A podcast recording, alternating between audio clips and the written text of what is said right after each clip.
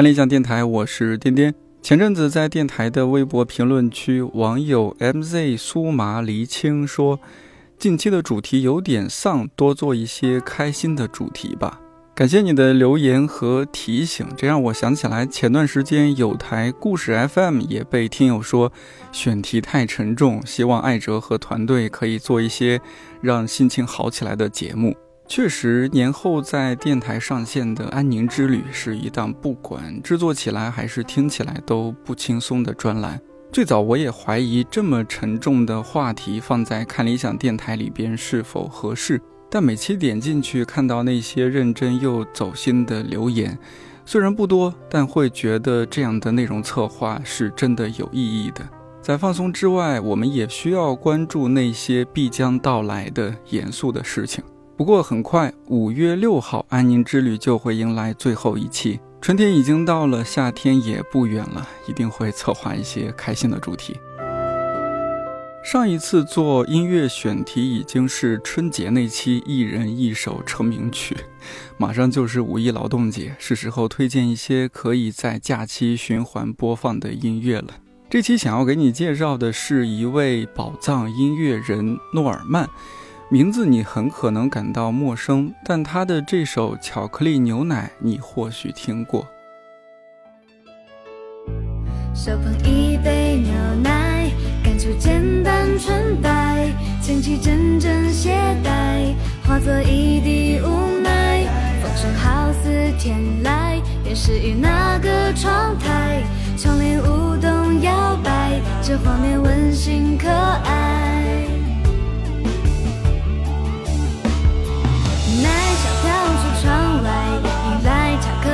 醒来一场黑白的相爱，无需慢慢的等待。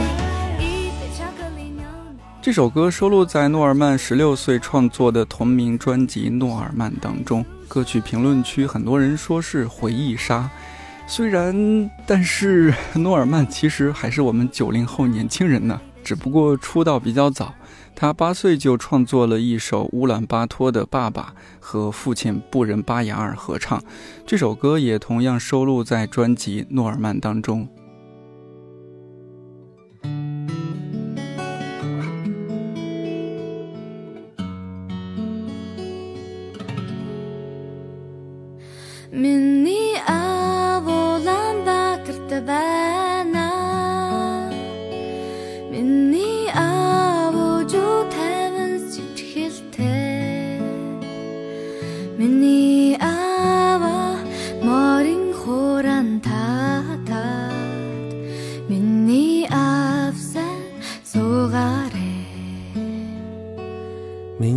苦尽苦，多白拿。明年苦苦困愁我阿西达，明年苦太古勒勒苦，明日苦三个苏阿达。小诺本科去到了伯克利音乐学院读书，回国之后短暂做了一段时间社会人。因为对学术的追求，去年又考到上海音乐学院继续读研深造了。除了读书，帮别人做歌，偶尔上上综艺。去年他又发起了一个北园计划，就是利用假期时间去家乡采风。我们录制这期节目的时候，他刚采风回来没多久。趁着小诺还在等待学校的开学通知，我邀请他来聊了聊在伯克利和上海音乐学院的求学故事，还有那个神神秘秘但又很特别的北园计划。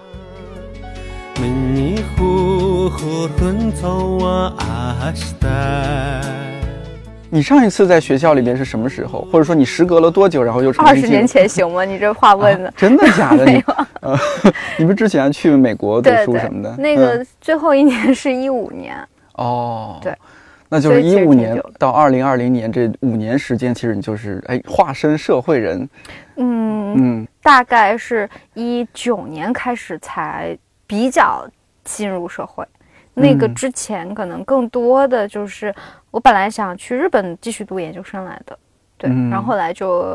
家里有事情，然后就回来了。嗯然后在那个之前，就好像也回来接了一些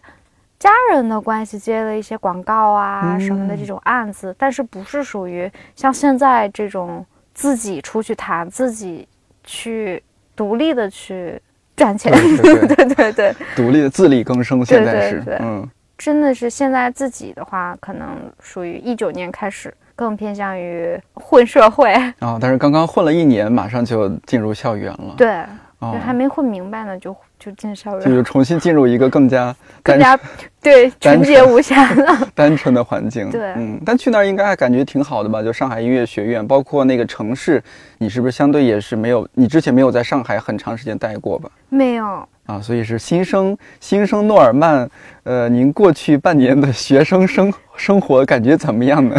我们学校地理位置就很嗯。好嘛，它在淮海中路那边，就是汾阳路，嗯，然后旁边就是那个环贸啊什么的，就很中心的位置。哦，本身其实它的条件什么的都很好，然后那个老校区很复古，然后有一种老洋房的感觉。哦。然后它那个旁边就是我们学校那那条路有那个就是桂花树嘛，就很喜欢那个桂花的味道，嗯，就是。走着走着，好是，我也好喜欢那桂花糕啊，什么好好吃的。就你知道，就我感觉嗯特别想在那个什么小巷里面转一圈，就伴着花香，就那嗯种感觉。然后我们学校本身师资啊，然后嗯就是各方面的平台很好。然后这学期除了自己选的很多课以外，还旁听了很多本科的课嘛。然后就我就发现人老了就特别珍惜校园时光，那帮就是年轻的，就是有点那种对学习就更愿意出去玩的那个，嗯看他们就特小啊。就我还有 我另外一个同学也是个九零年的，嗯我们都是可用功了，你知道吗？就我们啊珍惜每一节课堂，对，就是可能大了之后就会觉得这种上课就是很珍贵。而且你目的感会更强，你知道自己来这是干嘛的，你知道这个时间是很快会结束的，三年时间、对两年时间，非常非常快。对，嗯所以我们选那个选课现在也越来越有针对性了。就包嗯括之前采风的话，我这学期可能就会旁听那个音乐田野采集。嗯，那这样的话，可能他采集里面用到的设备、田野调查的采访对象，你怎么处理、什么关系，然后包括怎么做田野笔记，他可能都会对我的北园计划的嗯采风项目有很多的帮助。哎，你在伯克利，我们这聊的有点跳了，就是你在伯克利有没有感受到一些压力嘛？虽然说自己就是家家族方面其实也一有一直在搞音乐，但是那边谁谁家不是搞音乐的呀？嗯，是吧？在 Berkeley 的时候，Berkeley 之前，因为我不是呃，就是音乐学院附中去的，就是属于普通的高中过去的嘛。哦，然后所以身边就是专门就是作曲的很少，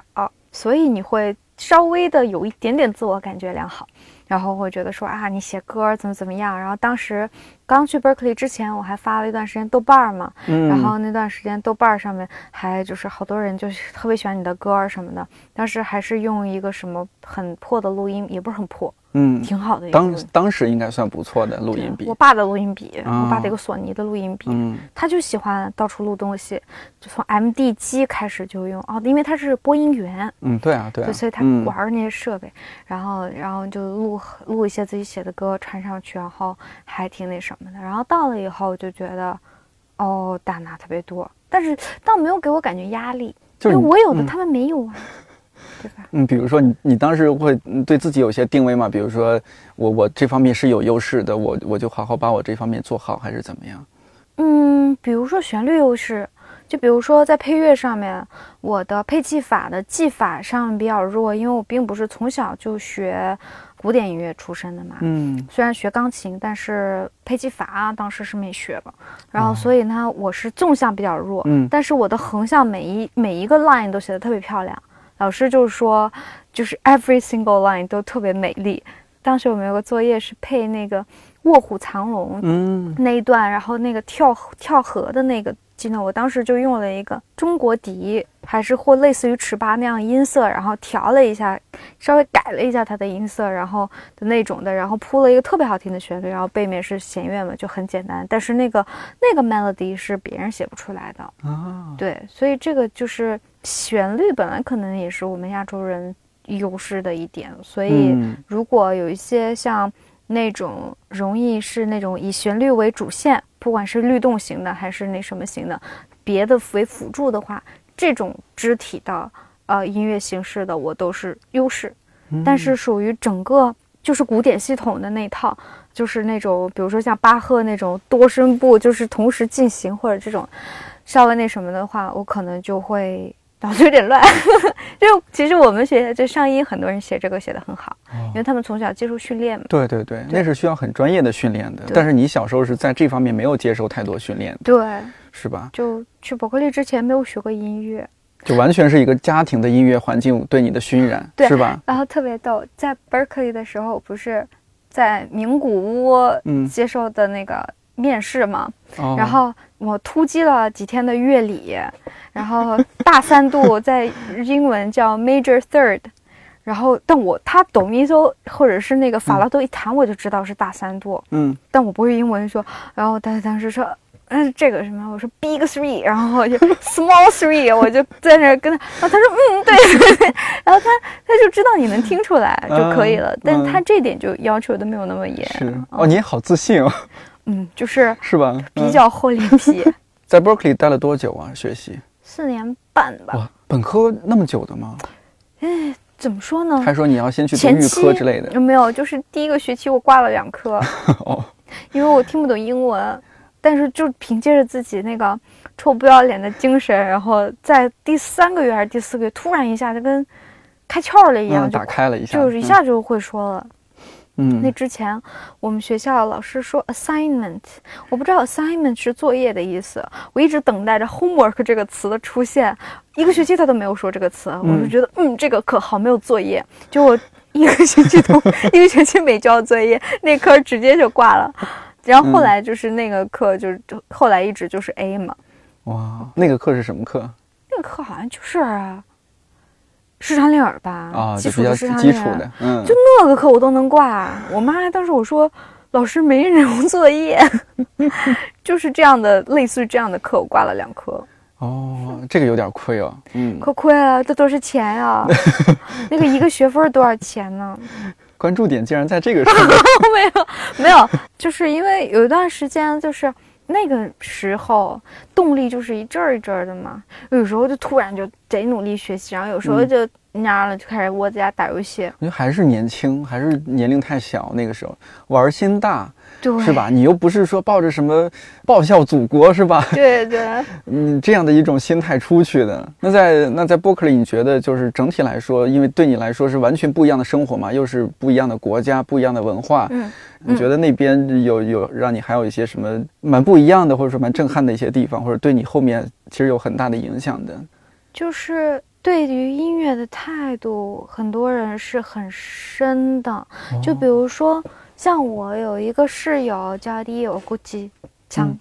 她、嗯这个女生，对嗯。她，她在日本的时候是一名护士，但她特别喜欢音乐，她因为她从小就吹萨克斯风的，嗯，就是哪怕这这点就很好，家人就让她学一个乐器，然后但是她他就是护士工作，但他太喜欢爵士乐跟就是吹他的萨克斯嘛，嗯。然后他是属于在日本东京攒够了钱，然后自己在 Berkeley，然后就是上上学，然后钱花光了，他再回去，然后再继续做护士，然后再攒够钱再过来。而且我认识好几个朋友都是这样子的，就是来回跑，因为 Berkeley 不是说四年之内必须读完，嗯你只要学分修够了就行了，或者你不拿文凭的话，你有一个那个证，就是结业证的什么的那种，他也会给你嘛。所以他们很多时候就是年限放的很长，没钱了就回家回家打工，打啊打，然后凑完钱就回来，然后用完了再回去打工，就是这样的态度。就他们对音乐是执着和热情到这种地步。对，就是对我们来说是到这种地步，但对他们来说，这个是嗯没有什么，都是这样子的那种感觉。啊对他们来说，这个是很正常的事情。然后还有比如说我们班同学也有四五十岁的，嗯还有七十多岁的同学，但是他们进修的可能就不一定说是嗯是本科的那种嘛。但是我会觉得这个教学系统就很强，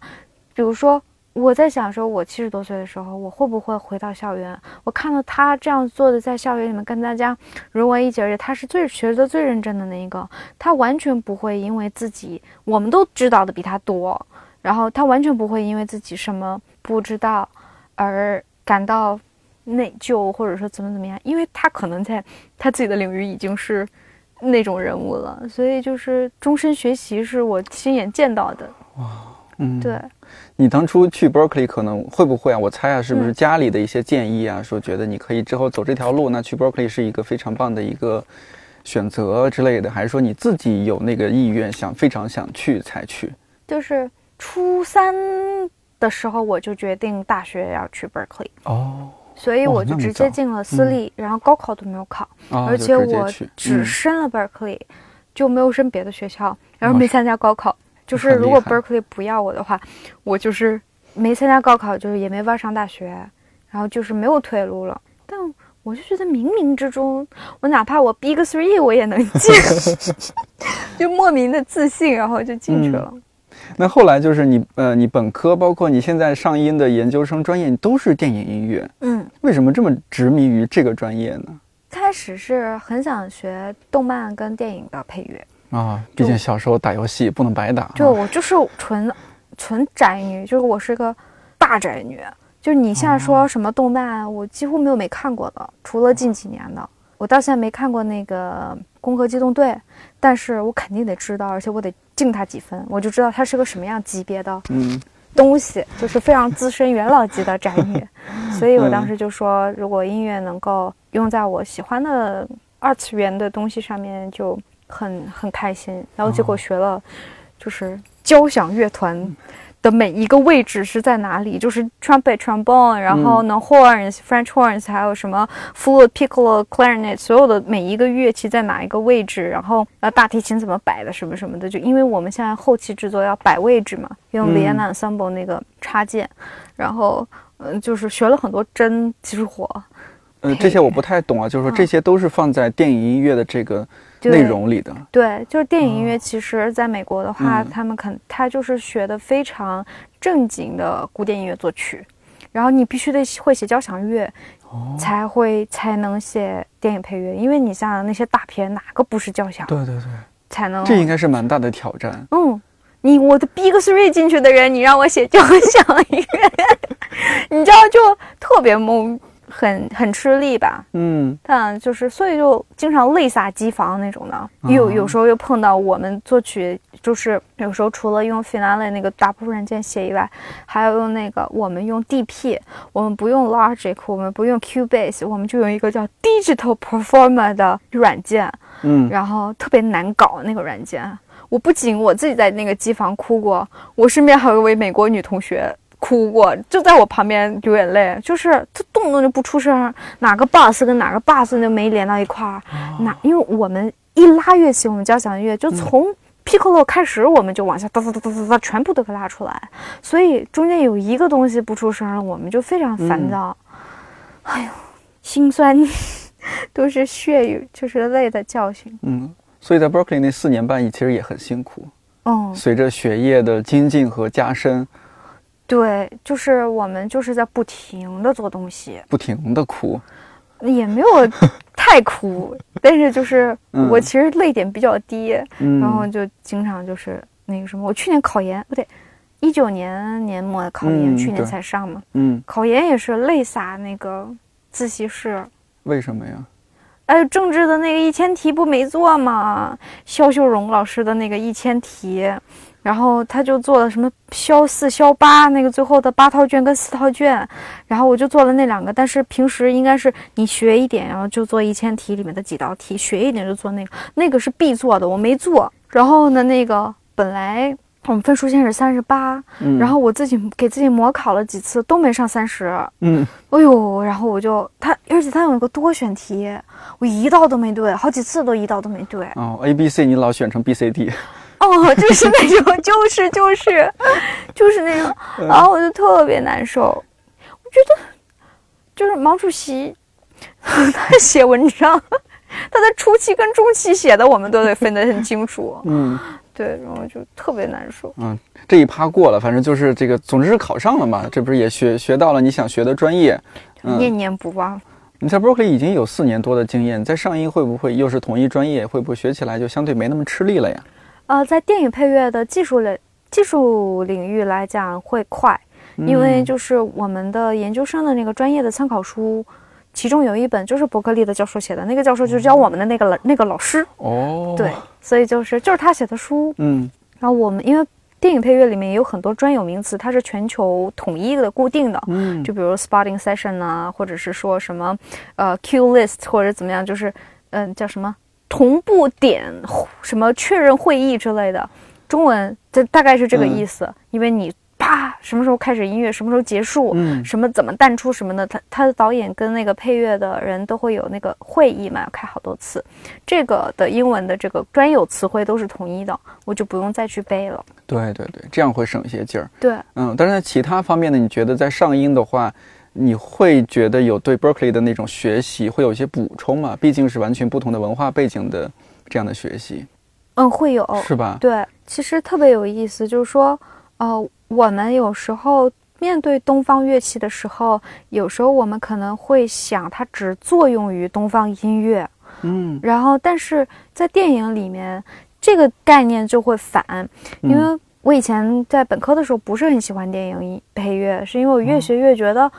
我写的好与坏跟我没有关系，导演喜欢我就对，导演不喜欢我就是错，就是你。我们是有甲方爸爸的，一开始就会有，那嗯就是因为我们的导演嘛。嗯，那比如说你写的再复杂、再好、再牛逼，那导演就喜欢一个吉他的东西，那你也没办法。是，那就这就是导演说，所以我觉得很不自由。嗯，但是不自由的情况下，比如说自由的东西是什么呢？就是你可以用二胡，或者是它完全呈现一个完全另外一种东西。就比如说用二胡，你改变它的音色，你甚至修改这个乐器，你把这个乐器的声响的形式，或者说你不拉它，你拿什么东西别的东西敲，就搞嗯坂本龙一那套，或者是说对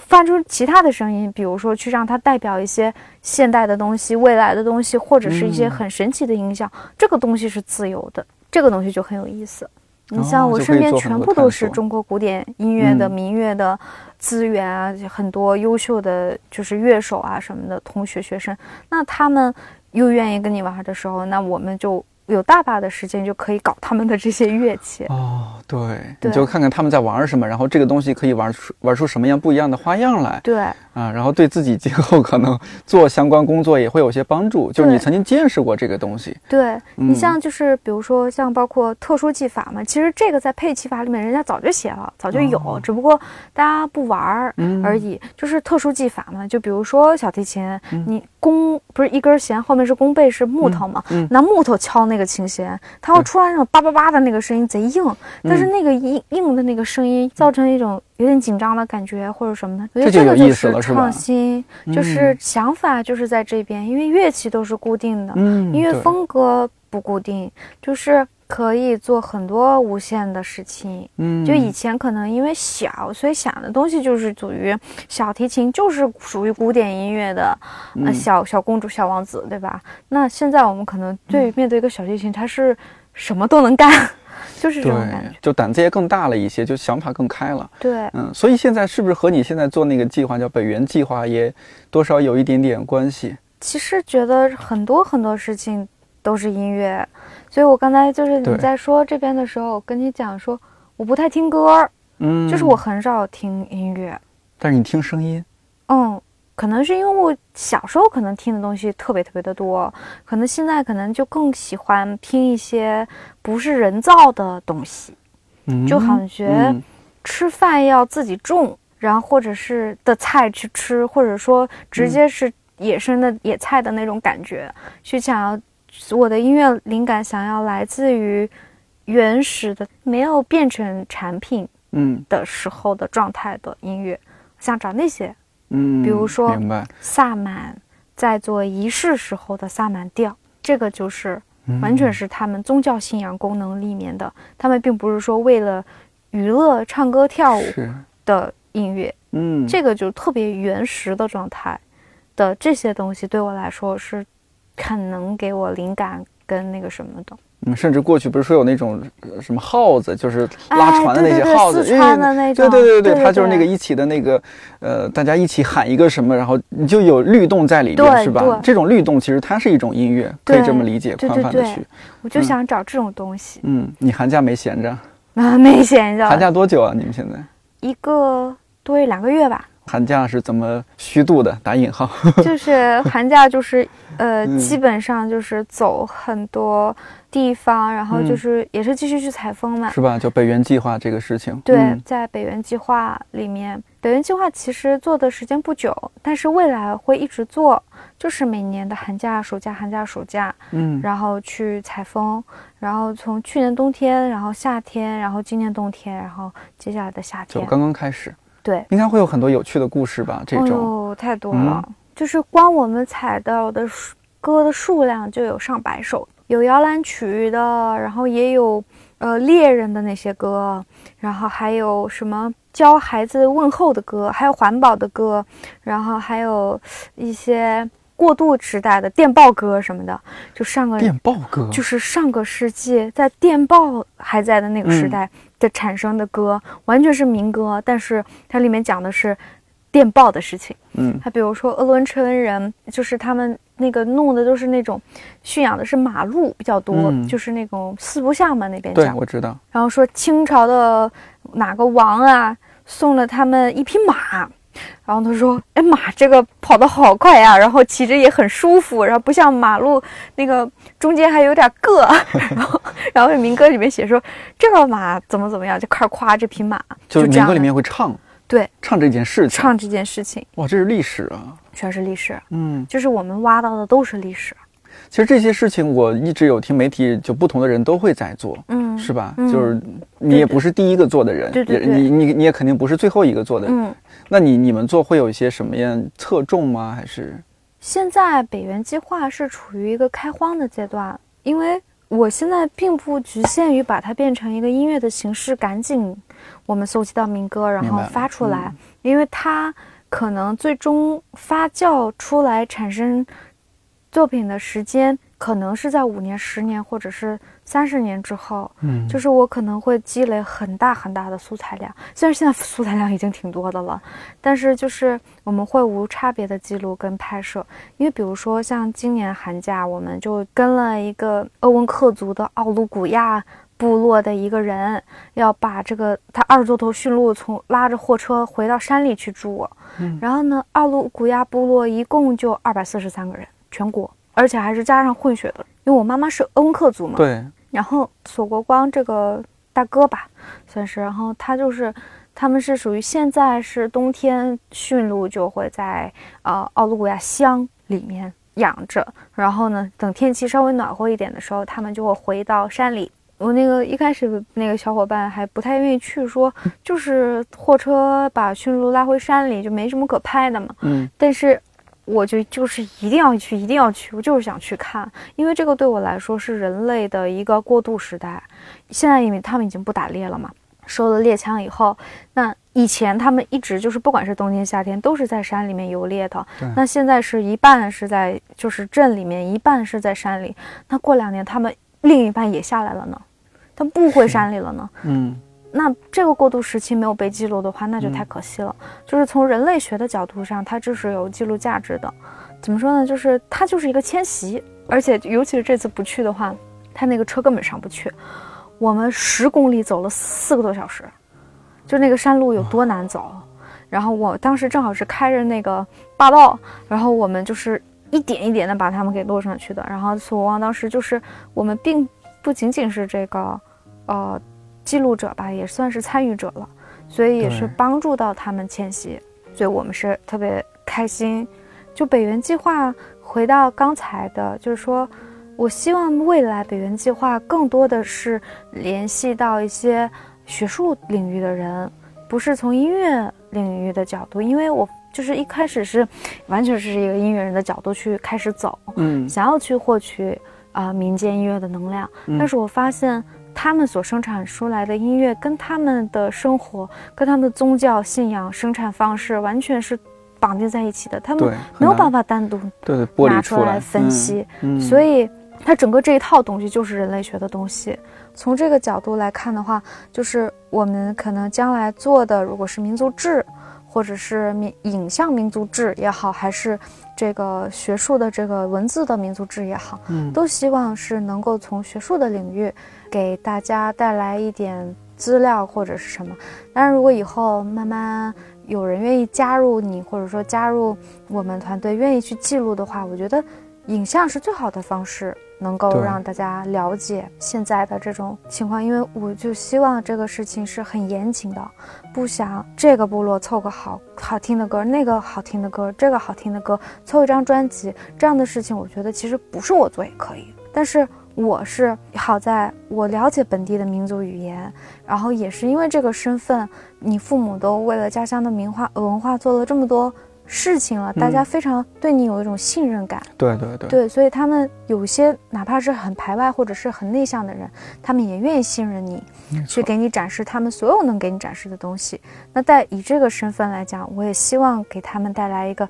很严谨的，并不是一个索取者的状态去，从他那儿吸取什么什么东东西嗯，而是我们做完这个研究资料资料之后能够帮到他们，或者是说别的学者或者未来的年轻的小朋友，他们对音乐人类学或者这个东西感兴趣的话，你们可以来，就是说我还能够有这些资料供你们参考，你们还有这样的这些人可以对接，你们可以去采风啊，或者是嗯，继续去挖掘我们的历史跟人文，本来你以为是一个比较简相对简单的事情，结果玩大了，相当于是吧？可可大了。但现在是嗯。每次采风就一次比一次利索。嗯，我现在就哇，咚咚咚咚咚，就知道嗯。穿什么、用什么、吃什么、背着什么，直接就是车后面放两桶汽油，然后就放几个那个蛋白棒，我们就不下馆子，就一路就是在吃那个坚果棒、蛋白棒，啊，然后或者就是怎么住，然后就是备用，然后拉着那个绳儿什么的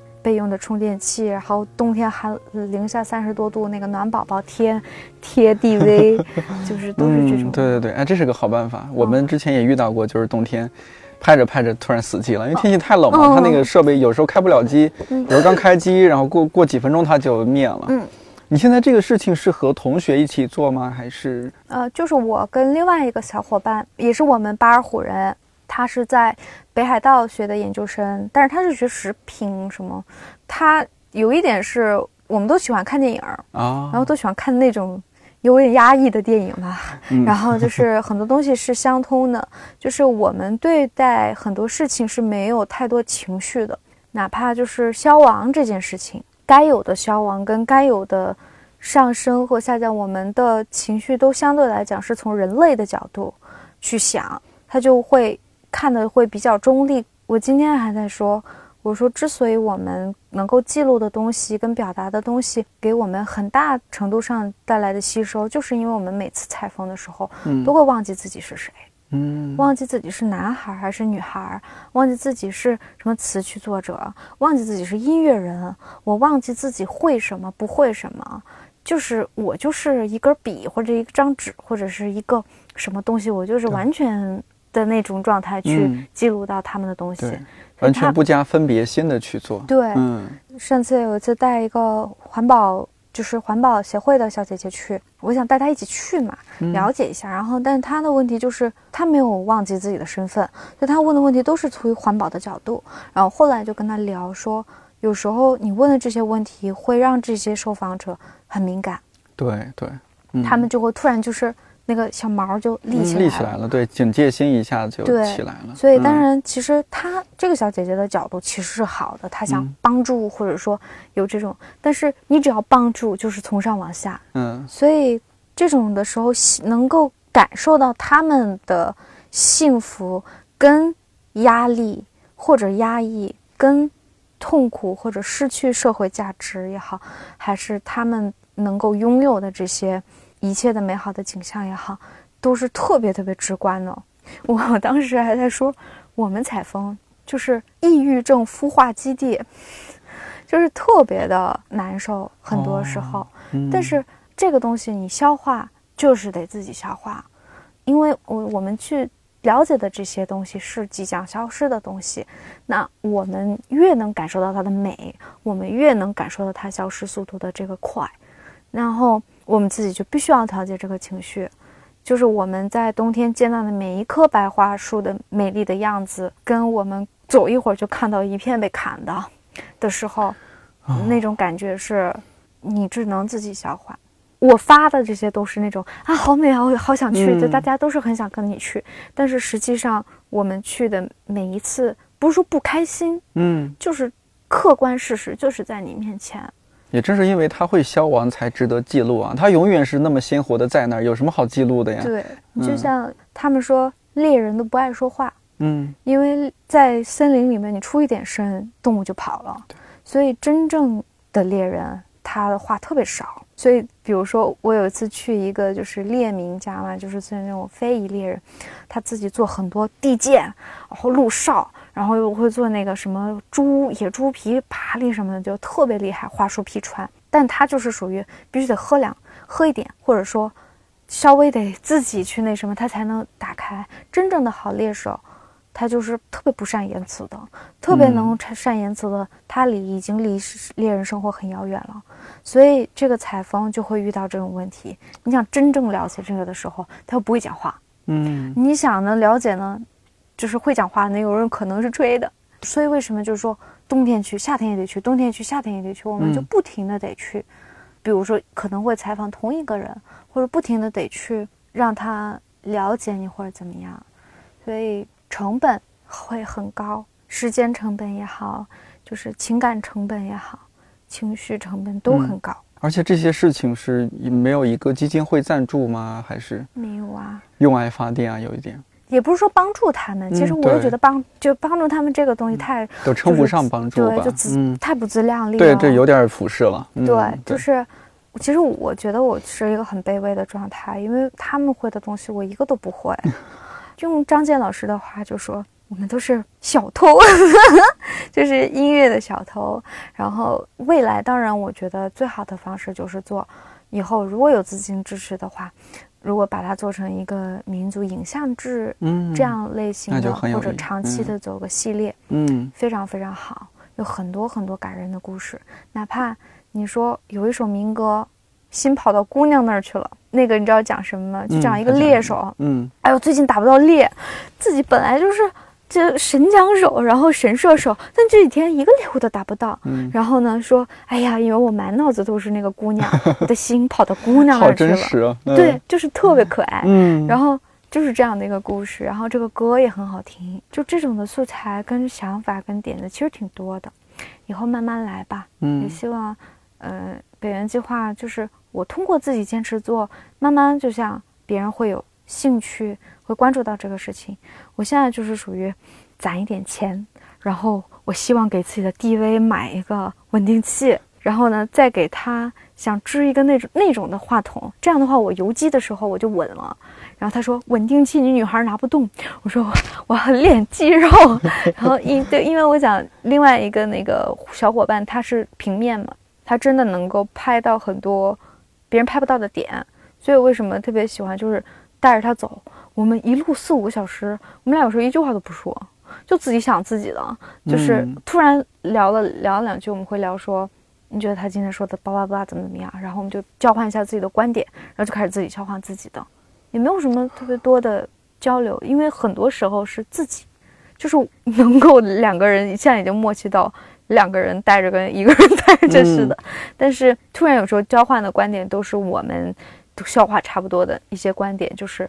他的角度跟我的角度，这样的话，我就觉得北原是想要有这样的吸收。就比如说，如果我下次再带一个人，我就多带一个人，或者是不能超过四个人，一多。第一，给采访者压力，那么多人哗一下就进去，你肯定得拍，嗯或者怎么的。第二就是人多了以后就爱说话，爱说话我就想不了东西，哦，你们现在人很少。就别人想来不就不让他来的那种。嗯，现在现在三四个人吗？今年跟去年就两个人，就两个人。嗯，就是谁来想来说我出钱，我要给你们打弄机票或者怎么样。一开始是五个人，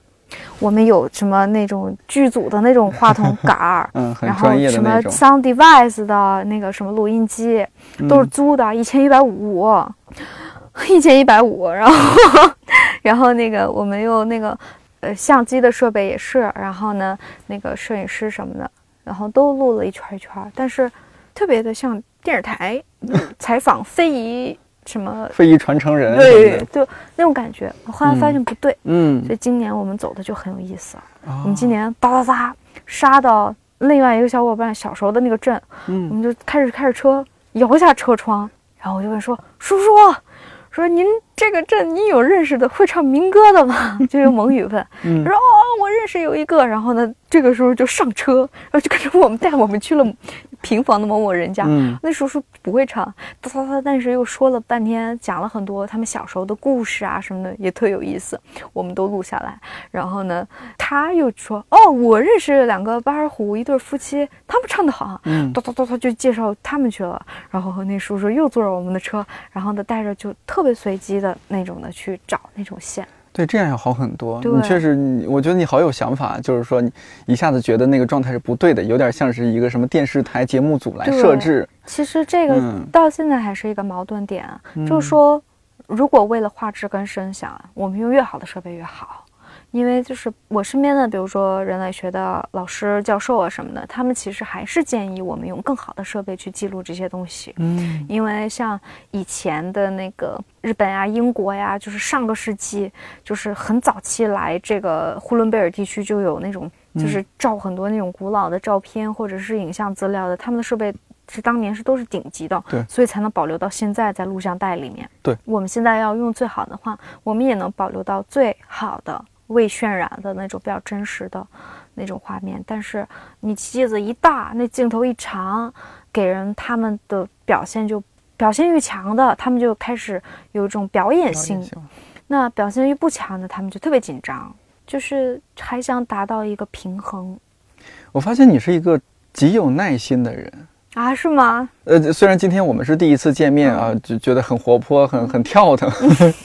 很闹腾，你可以 直接说。对，很闹腾。嗯但是我觉得你做事儿起来的话，还是一个非常有耐心的人。这件事情是嗯需要时间成本的，因为嗯它本身起初也不是说为了达到什么而那个做的。嗯现在现在看来是诺尔曼个人的事情，那以后可能未来它发展成什么样子，我们谁都说不好。但是我想要保护它，我觉得特别嗯想要把这个 project 好好的守护下去。至少我就算我另外一个人他不想干了，或者说哪天或者说突然出国了，或者是有可能离开了这片土地，那我一个人也想干，就是嗯这样。所以就是能够保证每年都去采风，一直一直这样记录下去，然后每天都是不管再累，都会把场记单一个一个都写好。我都不知道他未来能带给我什么东西，嗯。但是我通过做这件事情，我已经收获了很多了。嗯。就是我得到了很多故事，我知道自己所处在什么样的一个时代，我甚至能够发现自己与人自然之间的关系。就是我有时候可能咱们都在城市里面生活，嗯。我们所有的东西都是人造的，菜也是人种的，吃的也是人饲养的，我们离本身大自然对未加工的东西特别遥远了。嗯，它是怎么来的我们不知道。对，对，就是当我们到森林里面，或者说在这样的一个自然环境下，他们那帮人生活在完全离人造的东西又很遥远的情况下，他们的选择、他们的韧性跟他们与自然之间的关系，让我审视我跟这个大自然的关系。哦，我原来就是个动物，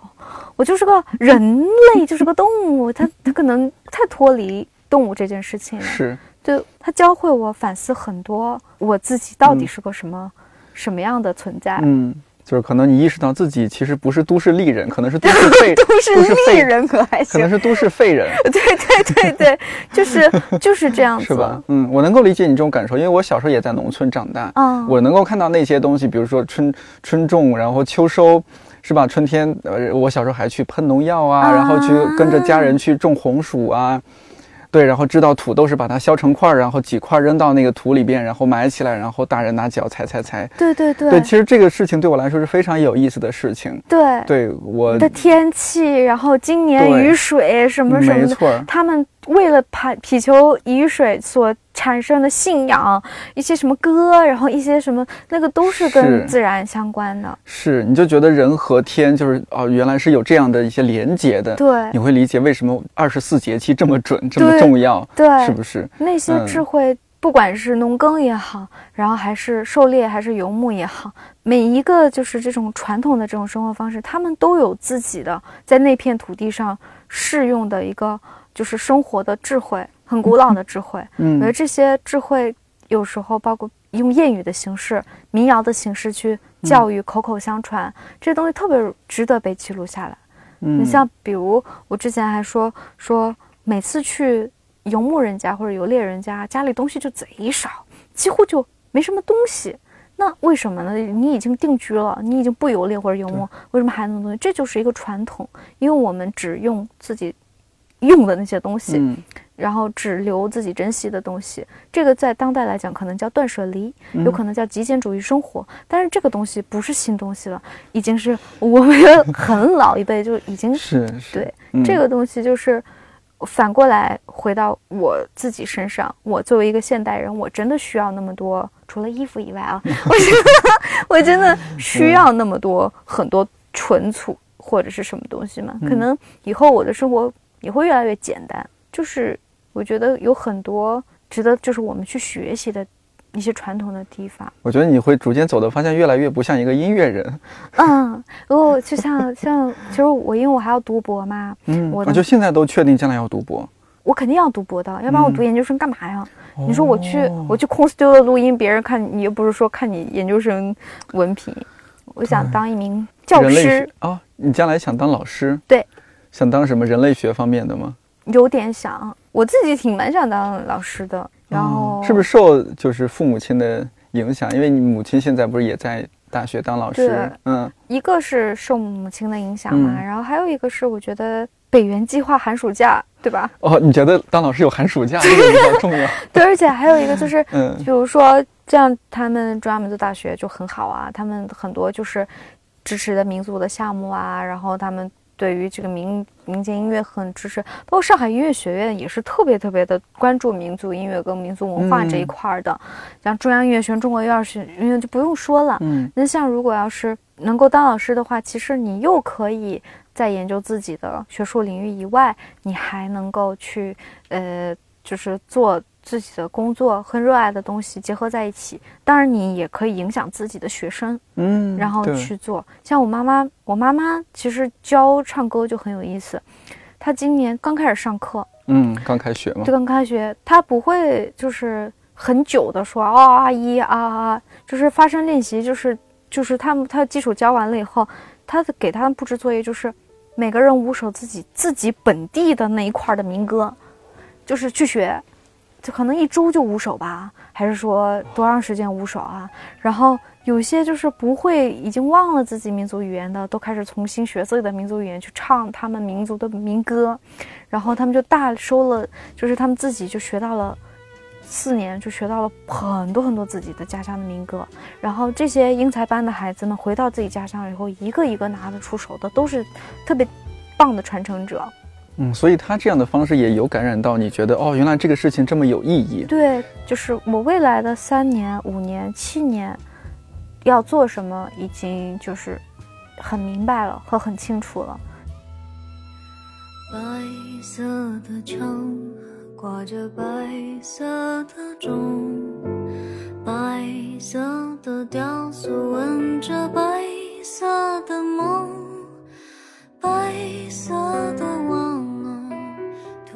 最近你有发新专辑嘛？然后是有白王，还有是伤，是吧？对，啊，还有一首是《石梦花》。对，石梦花。这张专辑其实叫《Bye Bye Blackbird》，再见黑鸟。《Bye Bye Blackbird》其实是一首呃在伯克利时候听的一个爵士名曲嘛，Jazz Standard 嗯经典曲目，就有点像《Fly Me to the Moon》一样。对于玩爵士的来讲，这首歌是一个非常经典的曲目，我很喜欢它的歌词。然后还有我特别喜欢的一个日本的推理小说家叫一坂幸太郎，嗯，他有一本对对对，嗯。然后我看过他好多四五本了吧，就是他的小说，然后他其中有一本就叫《再见黑鸟》嘛，嗯，然后呃，《再见黑鸟》所有的歌都是在我呃父亲离世之后写的，然后就是但怎么说呢？所以它整体的整张的气场并没有像之前的那些小时候写的歌因为网易云里面可能听到的好多都是十六岁以前的作品，没错，对嗯就是很多童真的东西在。然嗯后现在、有灵气，对，就天马行空小可爱，对 对就觉得你我听你以前的歌，觉得哇，那么小的年纪，然后你的音乐元素其实非常广，嗯非常非常广，甚至还有 rap，我记得。对对对对，还有摇滚的，你没听我们是机器，对对对，当是是是那种，然后嗯就很有意思。所以我那会儿会觉得你应该听歌很广，起码是小时候那个年纪会听歌很广。对，然后这张专辑就是有一些很多就是比较自己想法的在里面，就包括伤这件事情。那我们伤就如果因为我又不是搞物理的，但是大概就是一个混乱程度嘛，然后就是我们的世界会越来越混沌。但是我们如果要是做整洁、整理这件事情，其实是逆商的行为。那接下来的要发的这首歌叫《兔子谋杀案》，然后因为我喜欢板哥，对吧？一坂新太郎老师，然后这首歌整个就是一部推理小说，从头到尾就讲的各种像线索，然后副歌就是它是蓄意的，就是他计划了很久，你一定要快点找出来，否则还会有下一个。就是说，很多很多兔子每天在时间重置的时候。就会死亡，就是每场舞会每天晚上都有一个新的兔子死亡。这个灵感其实不是创新的，它是电影那个恐怖游轮的灵感。我没有讲这个凶手是谁，但是我把这个凶手藏在了歌词里面、音效里面，还有封面里面。你能猜到的话，你就可以嗯猜这种。昨天我那个版权经纪说啊，这个凶手是叉叉叉，然后我说嗯，很聪明。那其实后来也很明显了嘛。嗯然后这个讲的时间重置，然后快找到凶手是讲什么？就说有时候我们看到的事物的表面，我们在清除它、解决它，但是如果我们不反问，就是追根到那个问题的本质，这个悲剧永远都会一直不停的重复，嗯。就像时间重置一样，是。它尸体会越来越多，悲剧也会嗯重演。所以这首歌其实，在推理游戏的背后，其实讲的就是要独立思考，去看到问题的本嗯质。而不是变成一种无意识的状态，直接被拖下去，坠入深渊。对。嗯，然后还有一首在甲板上跳舞，就完全没有编曲，就是跑到秦皇岛的海边，拿着这个粽子料，嗯。就是这么一边在沙滩上一边走着唱的，有海的声音，我的声音，嗯。然后唱的还晃，然后但是就是那个感觉，整张的九首里面都是围绕着《再见黑鸟》，就是没有一首歌叫《再见黑鸟》嗯。但是也是 Blackbird 的这个歌词会出现在很多歌里面，嗯，也是一个串联整张的线索。哦。就是我不直接讲它，封面可能也没有鸟，然后但是就是会藏在某处某处，可能伤的里面，呜、呜 Goodbye Goodbye My Blackbird，它就以一个衬词的形式嗯。就是哼出来了。那另外一首歌里面可能也有 Blackbird，然后它是它的整个氛围就会嗯。镶在里面，所以选歌的时候就选的有再见黑鸟气质的歌。你上一次出这样的专辑是什么时候啊？就相对完整的专辑，一七年一期哦，但是出了五首还是六首，哦不是很完整。对，不是很而且挑挑歌也是，呃，参与意见的人比较多，也我也不是制作人，而且嗯就是找的也不同的编曲老师。然后像这张专辑，就是整个从制作跟很多很多很多的想法，然后选歌，所有的东西都是自己来，自己搞，所以它比较完整跟整体，也更能体现我。嗯因为有些人可能当时又比较活泼和跳动，所以别人可能编曲的如果是很大的大哥哥，他们可能会给你往那种甜美少女的风格上面去编，嗯。然后他这个就是他的可能会相对来讲主观嗯。的给你的视觉或者是平时的判断，对标签化有点，对，会有嗯点标签化。现实中就这么甜美可爱的，没办法，没有，就是，但是嗯。你说这些歌本质上它并不是什么甜美可爱的歌曲，没，错没错，嗯，它就脱离了我个人的所有标签。人家也不会想象说，你听白王你能听出来这个人是什么样的个人，嗯对，或者说商你听出来我的故事，嗯，它没有故事，它都是没有什么特别主观的东西，就是所有的都是客观陈述。那像接下来如果写歌的时候，哎，我这么说别人会不会写？但是 没有开玩笑，就是我就比如说我写了《战地记者》嗯这样类型的歌，然后还写了《译者》，就是翻译家，嗯就是我特喜欢《译者》那首歌，因为我就觉得，我每次看书的时候，国外文学啊一个好的翻译家真的给我的阅读体验带来了特别特别多的财富。就是翻译好真的不一样，翻译不好也真的是特别难受。我明明知道，就是原著是个特别厉害的人，那我就觉得他们特别伟大。那永远的名字都写在作者后面，甚至是写在比较那什么的位置，大家记住的也都是作者，记不住几个翻译家的名字。但是他们没有文学功底的话，他们翻译不出来，而且是两边的文学功底。所以我特别想歌颂这个职业，嗯，我就会写译者。那战地记者也是冒着生命的危险去记录在废墟里的孩子，那他们记录的这些东西也都是非常有价值的。我们就期待下次再一起录制，看到你的一些诺同学的新的成长变化，然后再给我们带来一些不一样的故事。好，像我们这种年龄比较偏大的九零后，夕阳红，不必扬鞭自奋蹄，是吧？对对对，我们期待下一次更好的相见，好，一起努力，一起努力。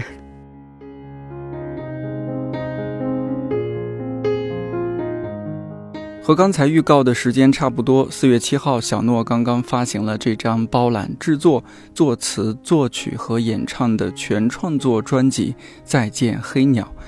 虽然他长期在幕后，但听了新专辑，我真心希望他能多到台前走走，让大家认识他和他的音乐。我个人很喜欢当中的《白王》《兔子谋杀案》和《石梦花》这几首歌，单曲循环了很多遍。专辑中的第八首歌有点特别，就是他刚刚提到的在甲板上跳舞，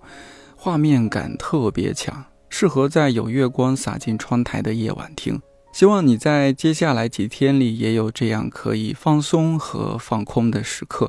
也欢迎你在评论区分享自己的假期安排和发生的一些小故事。节目最后，我们一起来听这首《在甲板上跳舞》。看理想电台，我是颠颠，祝你早安、午安、晚安，我们下期再见。浮出海面，只为看月亮。月亮看不见，还受了伤。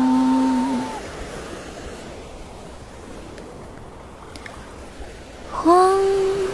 诞的世界，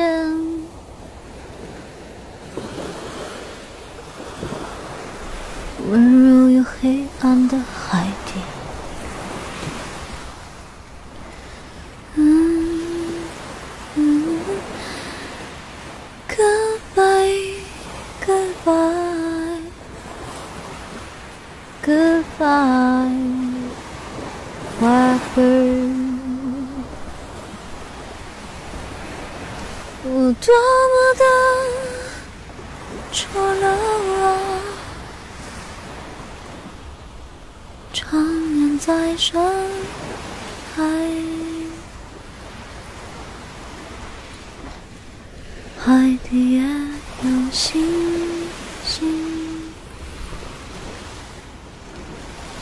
也不算孤独。我知道这是奢望，可我也有个梦，在甲板上跳舞，并拉着你的手。在甲板上跳舞，拉着你的手。